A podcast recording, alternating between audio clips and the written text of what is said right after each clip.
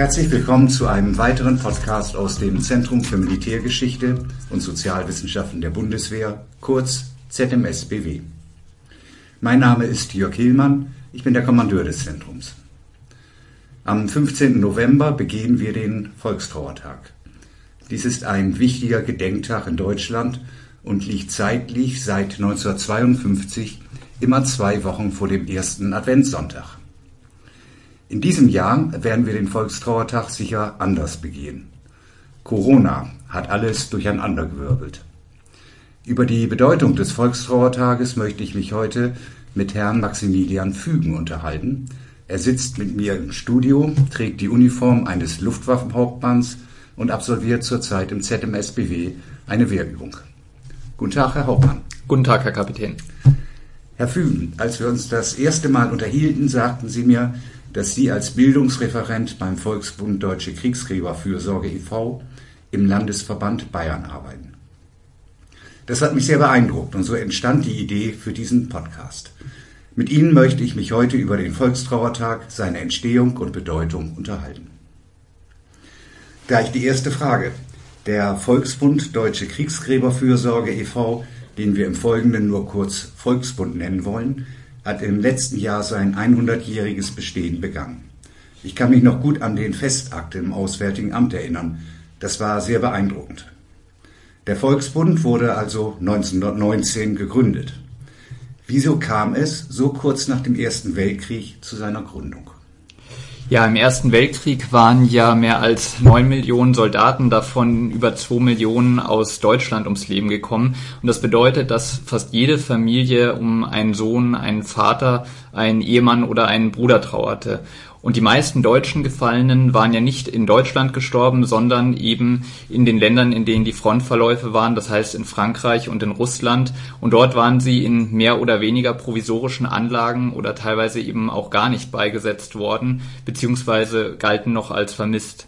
Viele Unterlagen, die darüber Aufschluss hätten geben können, sind dann beim deutschen Rückzug 1918 verloren gegangen oder eben durch den Zusammenbruch der Militärbürokratie. Und das Bedürfnis in den Familien nach Gewissheit, wo die eigenen Toten ruhen, was mit ihnen passiert ist, war natürlich groß. Und aus diesem Grund heraus haben sich im Jahr 1919 im Herbst dann verschiedene Organisationen in Deutschland gegründet, die sich zum erklärten Ziel gemacht haben, sich um die Gräber der deutschen Gefallenen zu kümmern. Das war beispielsweise der Deutsche Kriegsgräberschutzbund in München oder eben der Volksbund Deutsche Kriegsgräberfürsorge e.V. in Berlin, der sich dann am 16. Dezember 1919 gegründet hat. Und in letzterem, also im Volksbund, haben sich dann im Laufe des Jahres 1920 diese verschiedenen Kriegsgräberorganisationen zusammengefunden. Man hat gesagt, man möchte das Ganze nicht zersplittern, sondern man möchte da eine gemeinsame gute Sache draus machen.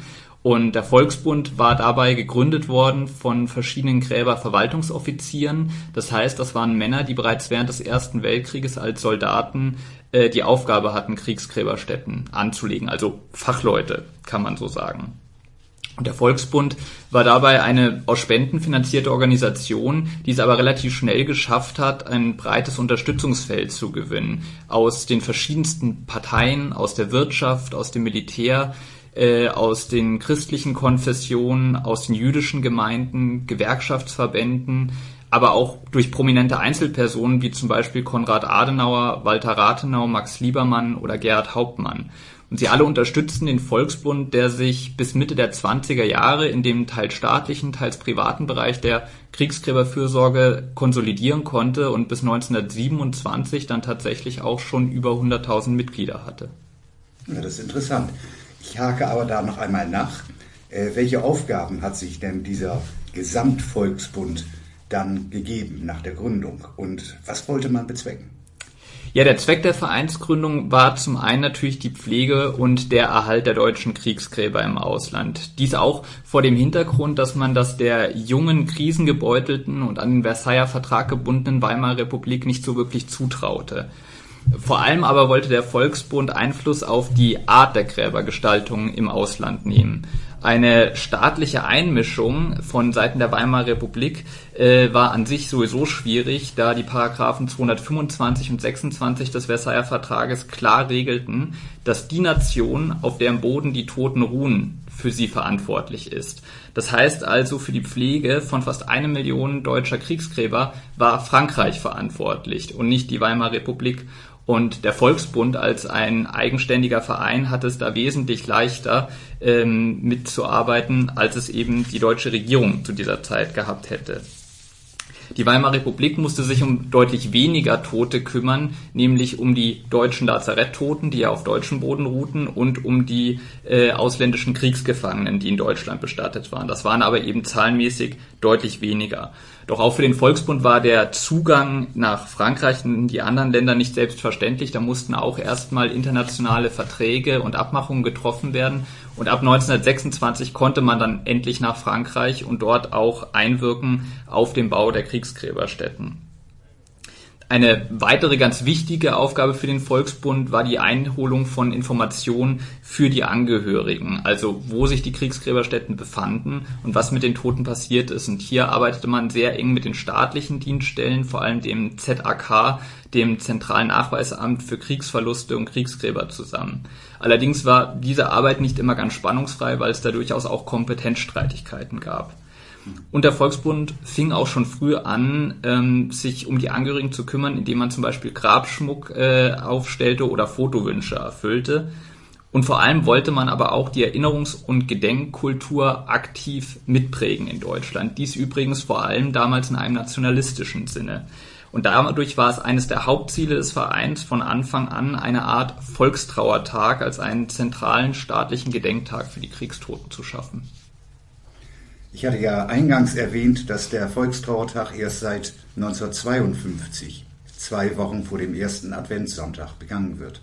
Zuvor wurde er fünf Sonntage vor dem Ostersonntag begangen, aber auch nicht durchgängig. Und die Nationalsozialisten benannten den Volkstrauertag in Heldengedenktag um. Herr Fügen, bringen Sie Licht in dieses Wirrwarr. Nun, ich will es versuchen, Herr Kapitän. Wie bereits gesagt, war die Schaffung eines deutschlandweiten gesetzlichen verankerten Trauertages für die Kriegstoten von Beginn an eines der zentralen Ziele des Volksbundes. Man wollte damit ein ideelles Denkmal schaffen und dieses sollte die politische und die konfessionelle Zerrissenheit des Volkes überwinden und einen neuen Zusammenhalt bewirken. Und deswegen wollte man auch terminlich weg von den konfessionellen Trauertagen des Herbstes, also so zum Beispiel Toten Sonntag und aller Seelen, und entschied sich deswegen für einen Termin im Frühjahr. Und damit sollte auch natürlich von der Jahreszeit her Hoffnung und Aufbruchstimmung symbolisiert werden. Und zu einem ersten vom Volksbund initiierten Gedenktag kam es dann im Reichstag im Jahr 1922 und ab 1925 dann fand der Volkstrauertag auch jetzt unter diesem Namen äh, als ein regelmäßiger staatlicher äh, Tag statt, allerdings nicht als ein Feiertag, wie der Volksbund das gerne gehabt hätte. Terminlich wurde er dann ab 1926, wie Sie ja schon gesagt haben, auf den fünften Sonntag vor Ostern festgelegt. Doch nicht nur die Termine des Volkstrauertages, sondern auch der Geist hat sich verändert. Hatte man 1922 noch zur Versöhnung der ehemaligen Kriegsgegner aufgerufen, nahmen die Reden und Zeremonien in den kommenden Jahren zunehmend einen nationalistischen, einen militaristischen und auch einen heroisierenden Charakter an. Ähnlich verlief dann übrigens auch die verbandliche Entwicklung des Volksbundes. Nach 1933 hat sich der Verein dann bereitwillig gleichgeschaltet und mit den nationalsozialistischen Machthabern gemeinsam den Volkstrauertag 1934 dann zu einem staatlichen Feiertag gemacht, der aber nun eben den Namen Heldengedenktag erhielt. Und dieser Heldengedenktag wurde auch ganz im nationalsozialistischen Sinne gestaltet. Das heißt, es ging nicht mehr um Trauer, es ging nicht um Mahnung, sondern es ging ausschließlich um Heldenverehrung. Und als Veranstalter fungierte dann auch eben nicht mehr der Volksbund, sondern Wehrmacht und NSDAP. Nachdem der Zweite Weltkrieg dann zu Ende war und Millionen von Tote mehr zu verzeichnen waren, war das Bedürfnis nach einem entsprechenden Gedenktag für die Opfer von Krieg und Gewaltherrschaft natürlich größer denn je. Und so wurde der erste Volkstrauertag nach dem Krieg dann bereits 1950 durch den Volksbund im Bundestag veranstaltet. Und der Termin wurde nun einheitlich auf den zweiten Sonntag vor dem ersten Adventssonntag festgelegt. Damit rückte man ihn dann wieder in die Nähe der kirchlichen Gedenktage, aber vor allem man konnte sich ganz klar auch terminlich von diesem Heldengedenktag der Nationalsozialisten abgrenzen. Auch heute noch ist die rechtliche Stellung des Volkstrauertages in den Gesetzen der Bundesländer ganz unterschiedlich geregelt. Zusammenfassend kann man aber sagen, es ist nach wie vor kein gesetzlicher Feiertag, jedoch ein gesellschaftlich anerkannter und staatlich geschützter sogenannter stiller Tag im Sinne des Feiertagsgesetzes.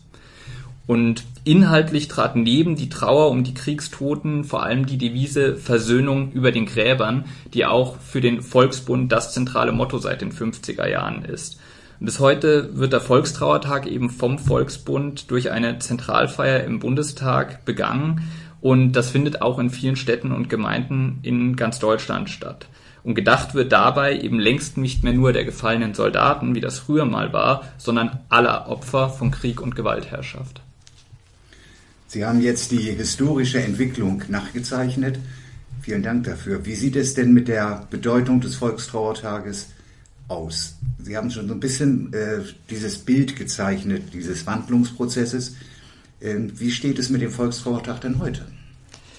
Ja, die inhaltliche Bedeutung habe ich ja bereits etwas aufgegriffen, aber natürlich hat es sich auch äh, die gesellschaftliche Bedeutung und die gesellschaftliche Wahrnehmung des Volkstrauertages gewandelt.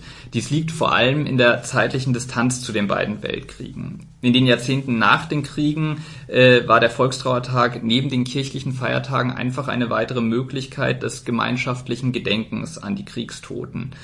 Mit zunehmendem Abstand aber jetzt nach 75 Jahren Ende Zweiter Weltkrieg tritt neben diese persönliche Trauer der Angehörigen immer stärker die gesamtgesellschaftliche Botschaft dieses Gedenktages in den Vordergrund.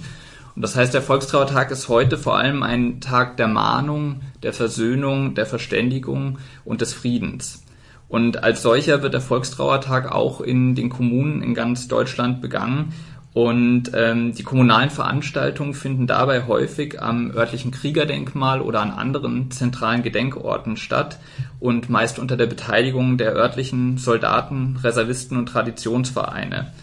Und obwohl man vielerorts heute um eine moderne Ausgestaltung dieses Volkstrauertages bemüht ist, äh, ist das nachlassende Interesse der jüngeren Generation deutlich spürbar. Das ist natürlich auch verständlich, wenn man bedenkt, dass der Krieg und die Gewaltherrschaft Dinge sind, die man hier nur noch aus den Geschichtsbüchern kennt und von denen inzwischen kaum noch Zeitzeugen berichten können. Die Bedeutung des Volkstrauertages und seine Mahnung zu Frieden und Völkerverständigung sind aber eigentlich in der heutigen Zeit wichtiger denn je, wenn wir wieder erstarkende Nationalismen und weltweit wachsende Krisenherde haben.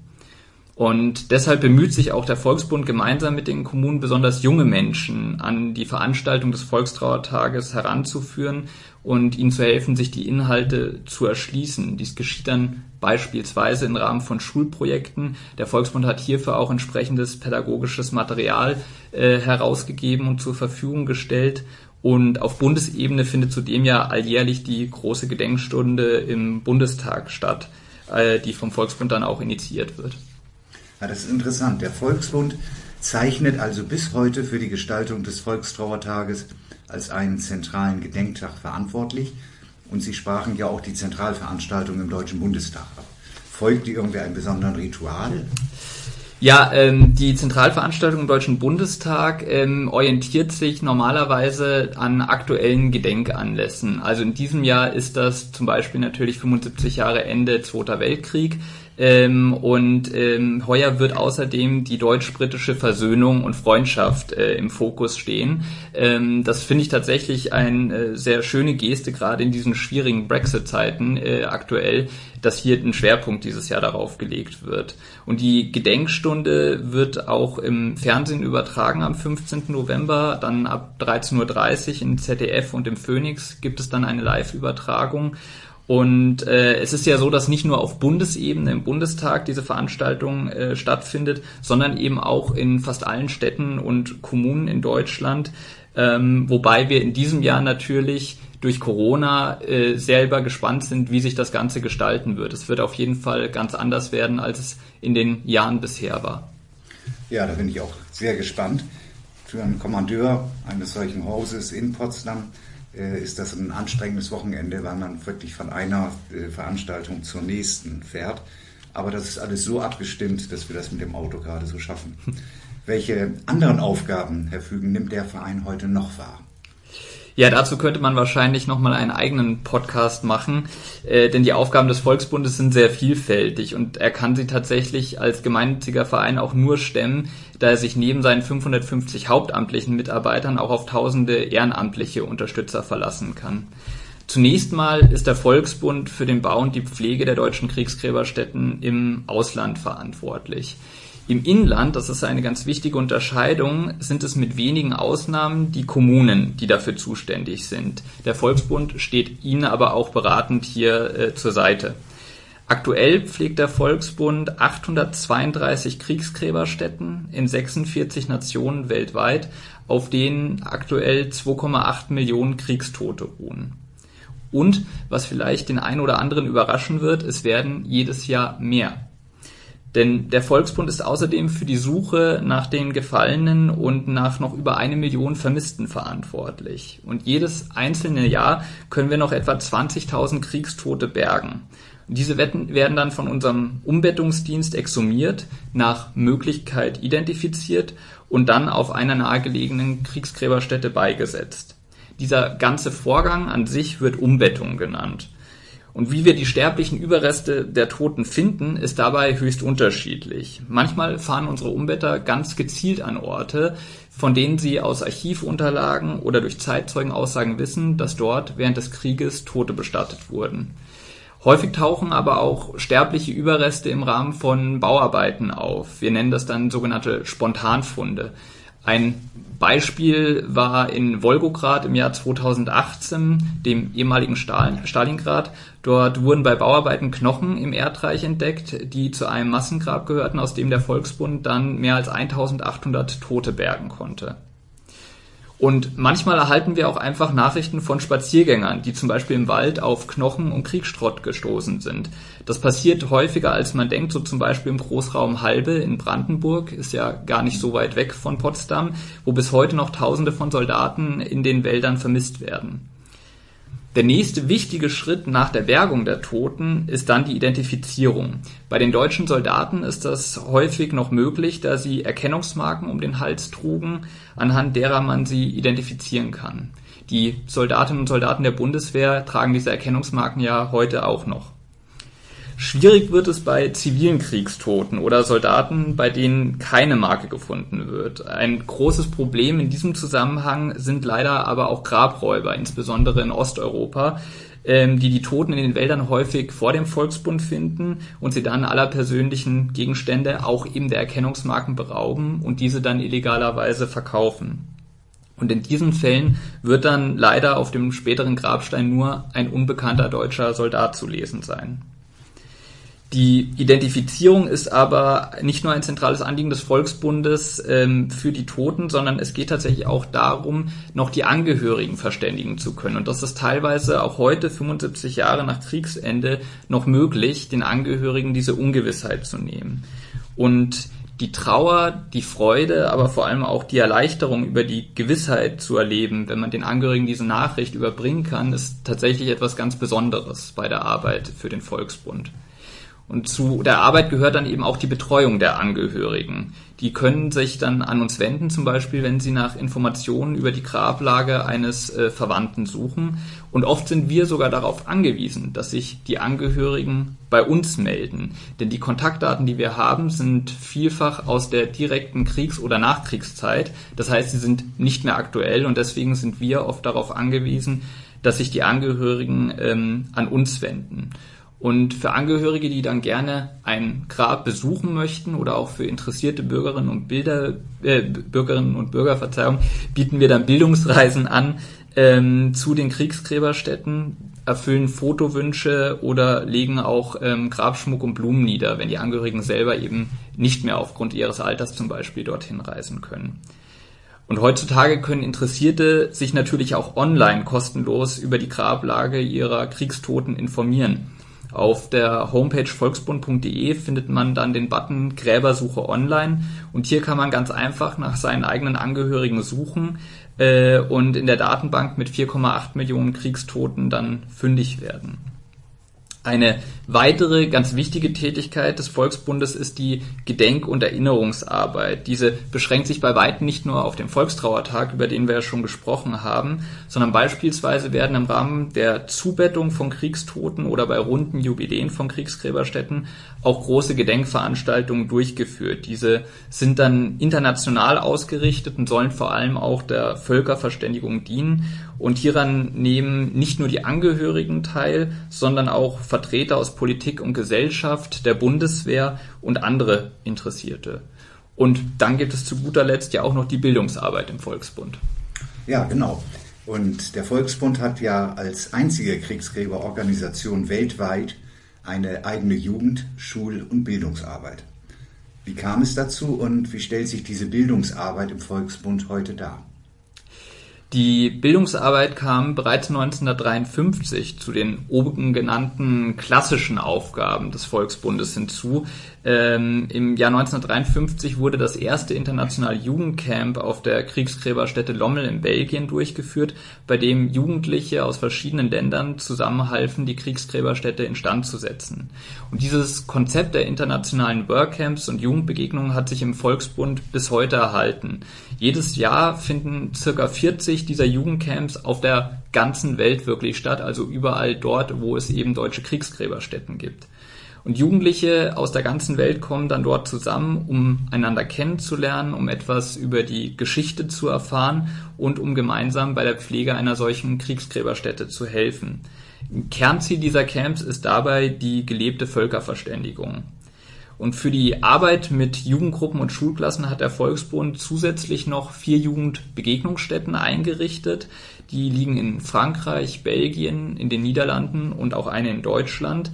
Dabei handelt es sich um, man könnte sagen, eine Art Schullandheim, das in unmittelbarer Nähe zu einer Kriegsgräberstätte gebaut wurde. Und das pädagogische Personal des Volksbundes vor Ort führt dann mit den Jugendlichen oder aber auch mit Erwachsenengruppen Projekte unter anderem in den Bereichen historische Bildung und Friedenserziehung durch.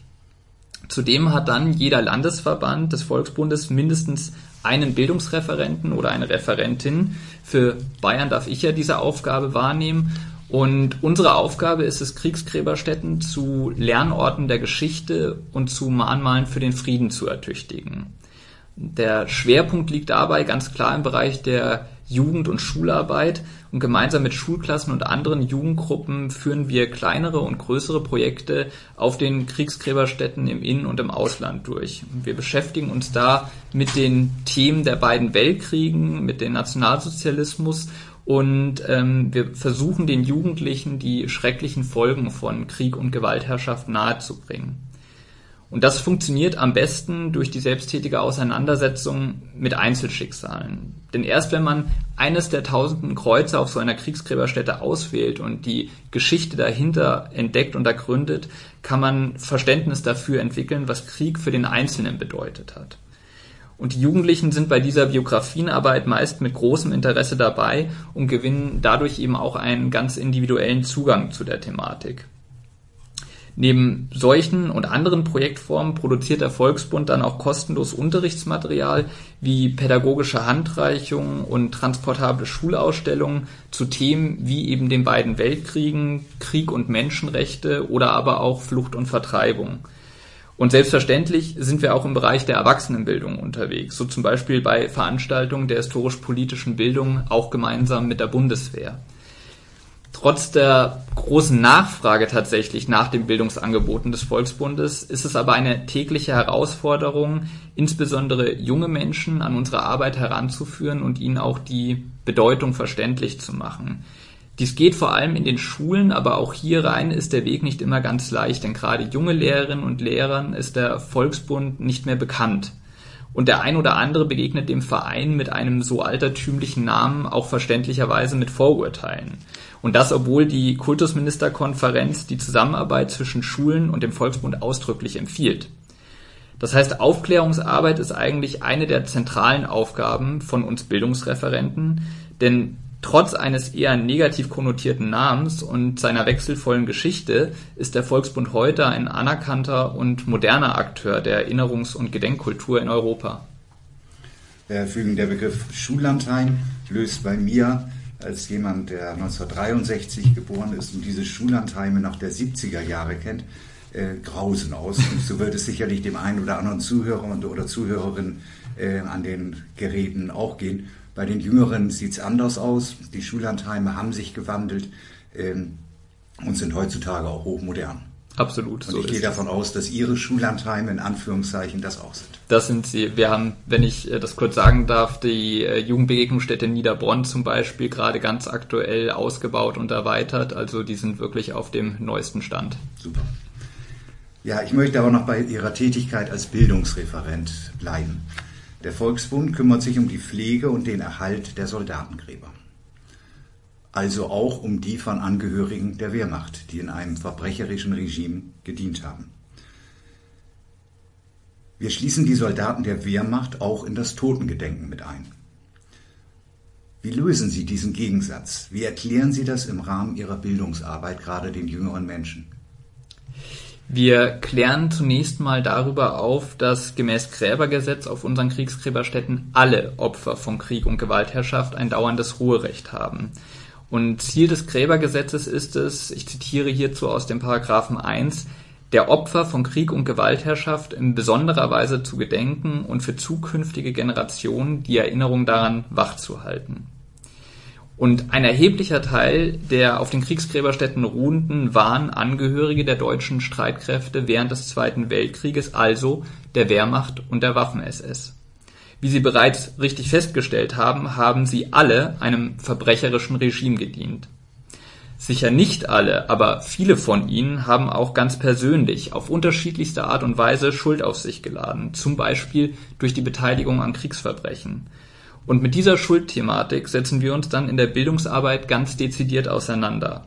Und gerade hier ist der Blick auf das Einzelschicksal, den ich vorhin ja auch schon erwähnt habe, ganz zentral. Denn eine pauschalisierende Schuldzuweisung würde zu kurz greifen und würde auch vielen Unrecht tun. Wir stellen uns also zusammen mit dem Projektteilnehmenden folgende Fragen. Inwiefern hat sich der Einzelne schuldig gemacht? Welche Handlungsspielräume hatte er? Warum wurde er schuldig? Und wie ging er mit seiner Schuld um? Und für die meisten werden wir diese Frage nie beantworten können, denn wir wissen schlicht zu wenig über sie. Doch stichprobenartig suchen wir dann im Rahmen unserer Bildungsarbeit nach Informationen. Das heißt, wir gehen in Archive, befragen Angehörige, werten Quellen aus und für einzelne Kriegstote erhalten wir so nach und nach ein umfassendes Bild.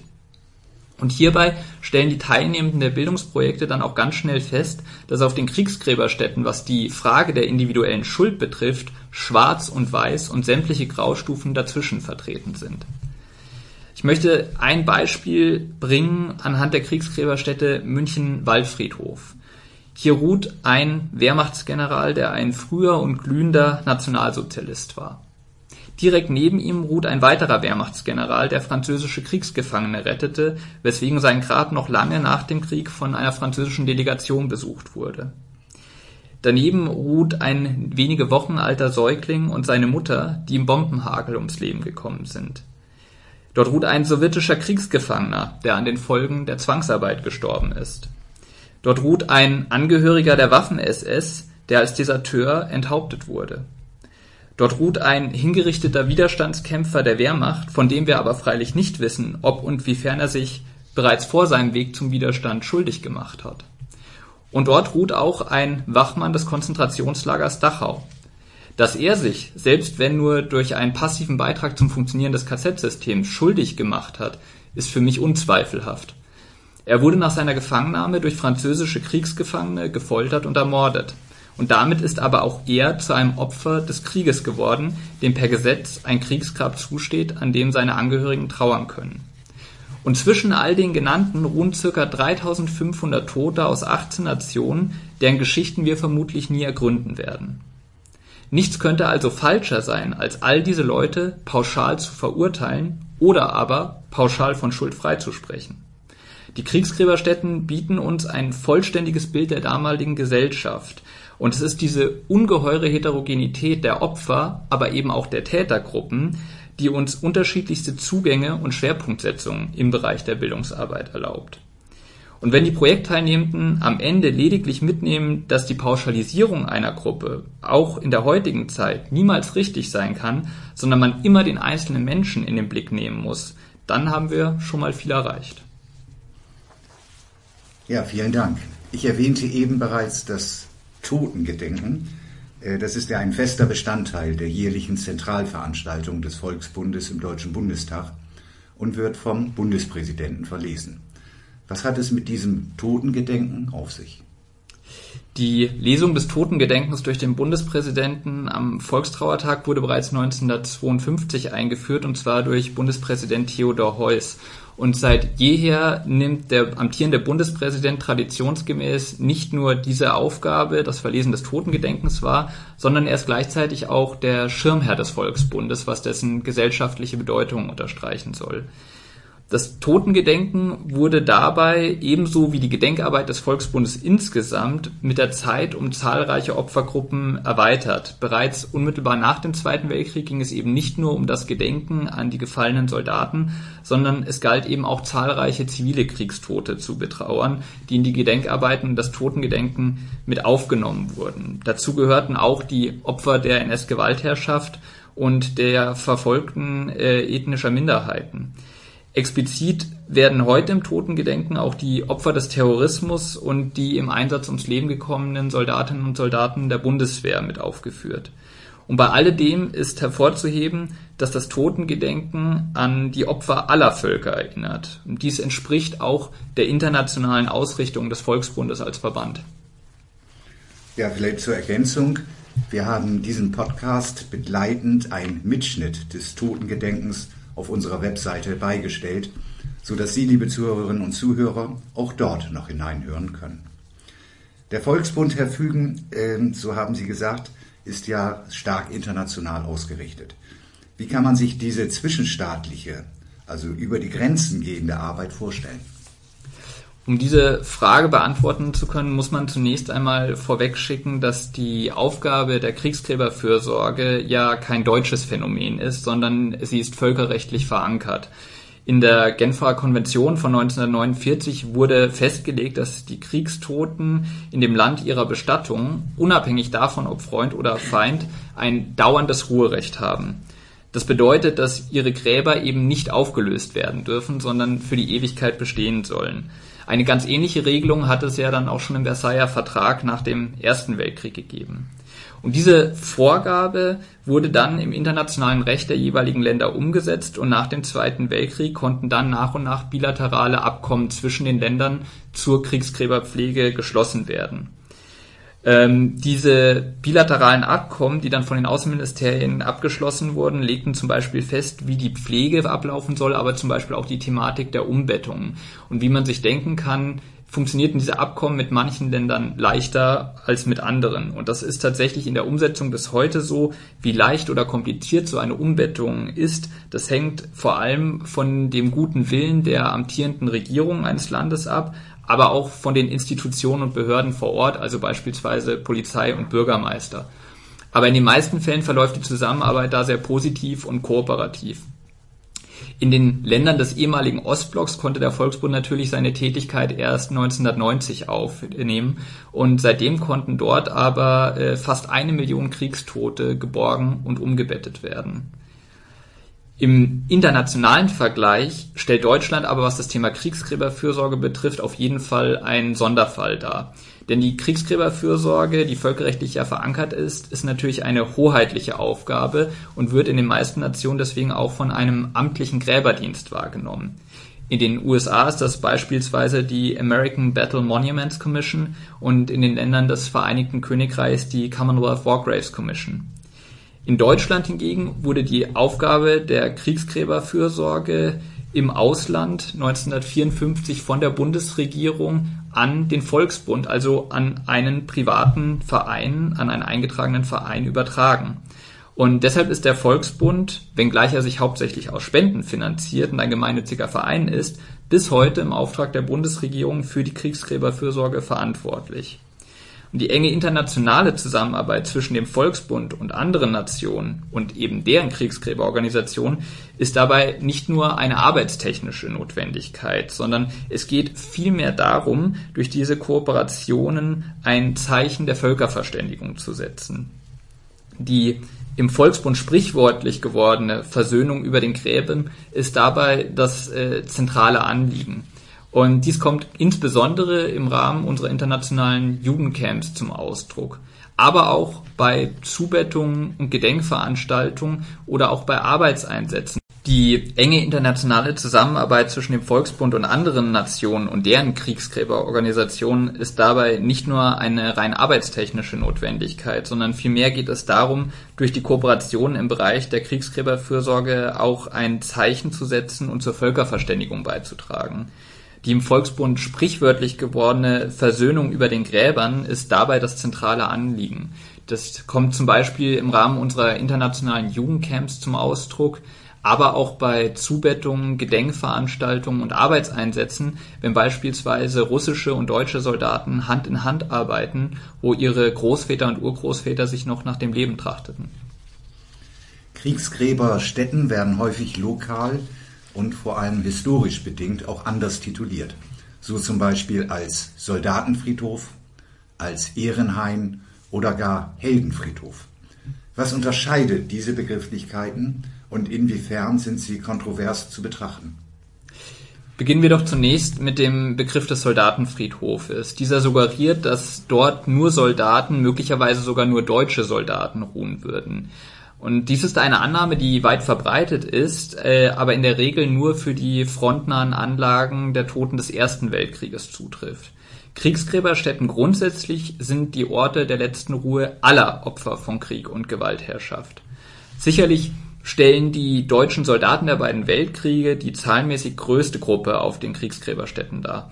Doch auch zivile Kriegsopfer, vor allem Opfer des Bombenkrieges und von Flucht und Vertreibung, unter ihnen Kinder, Frauen und Männer, ruhen dort. Weiterhin auch Zivilisten, die im Rahmen der direkten Kampfhandlungen bei Kriegsende ihr Leben verloren haben.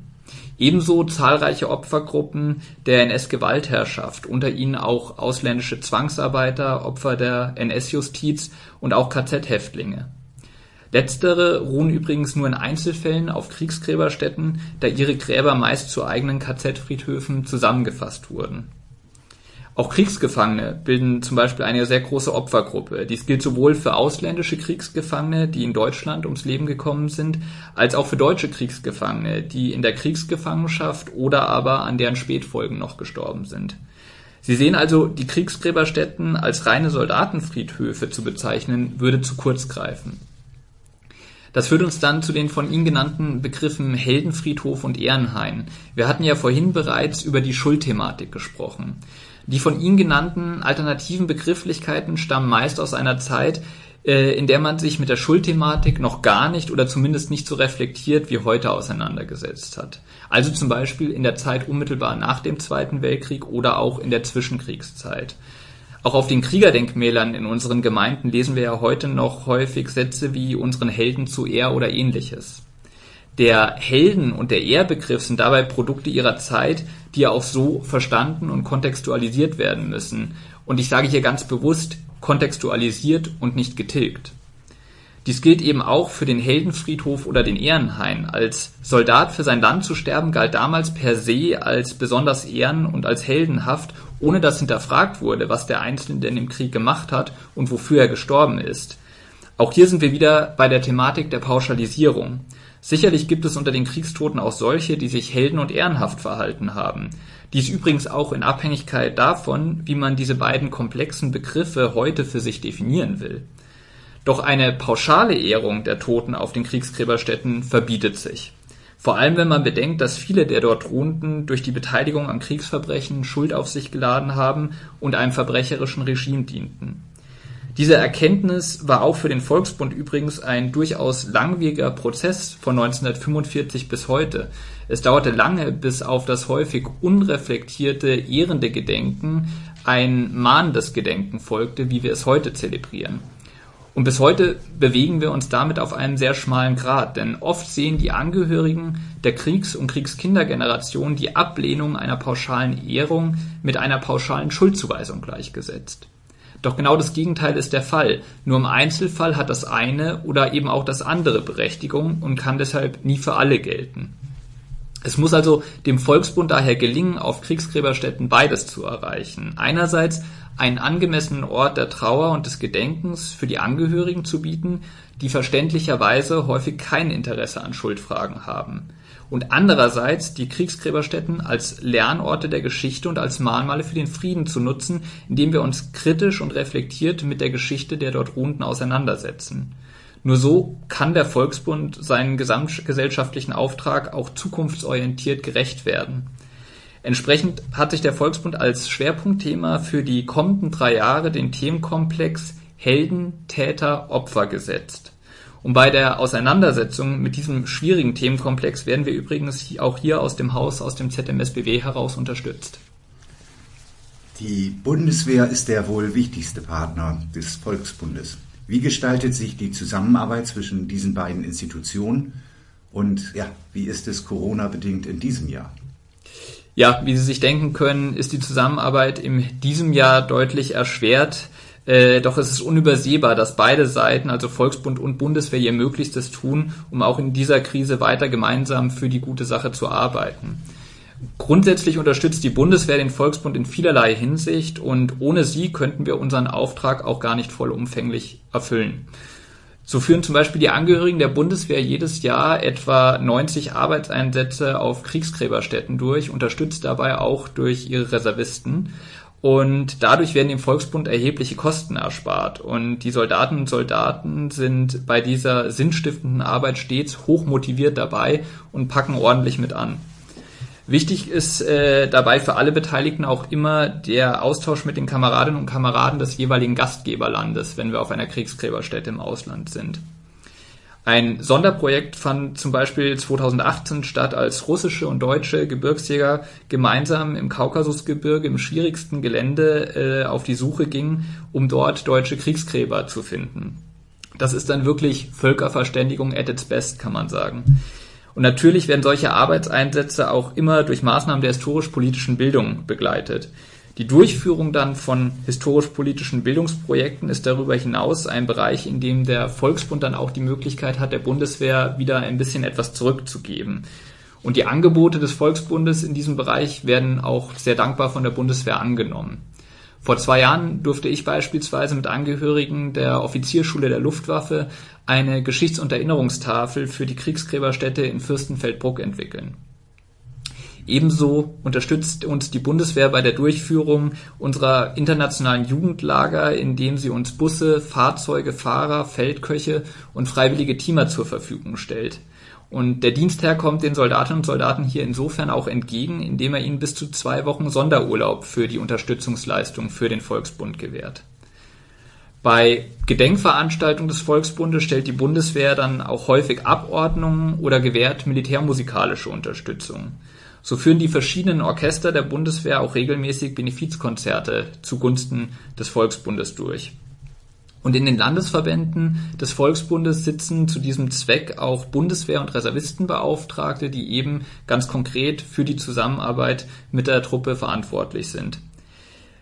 Die Zusammenarbeit an sich ist seit jeher absolut positiv und beispielhaft. Und deswegen ist es auch nicht verwunderlich, dass nicht wenige unserer Mitarbeiterinnen und Mitarbeiter einen Bundeswehr-Hintergrund haben oder eng mit der Bundeswehr verwoben sind. Dass der Präsident des Volksbundes, General AD Wolfgang Schneiderhahn, der ehemalige Generalinspekteur der Bundeswehr ist, ist natürlich auch kein Zufall. Die wichtigste Unterstützung stellt die Bundeswehr aber im Rahmen der jährlichen Haus- und Straßensammlung für den Volksbund dar. Sie gehen hier von Haus zu Haus oder stehen am Volkstrauertag und an Allerheiligen am Friedhof und bitten die Bevölkerung um Spenden für die gute Sache.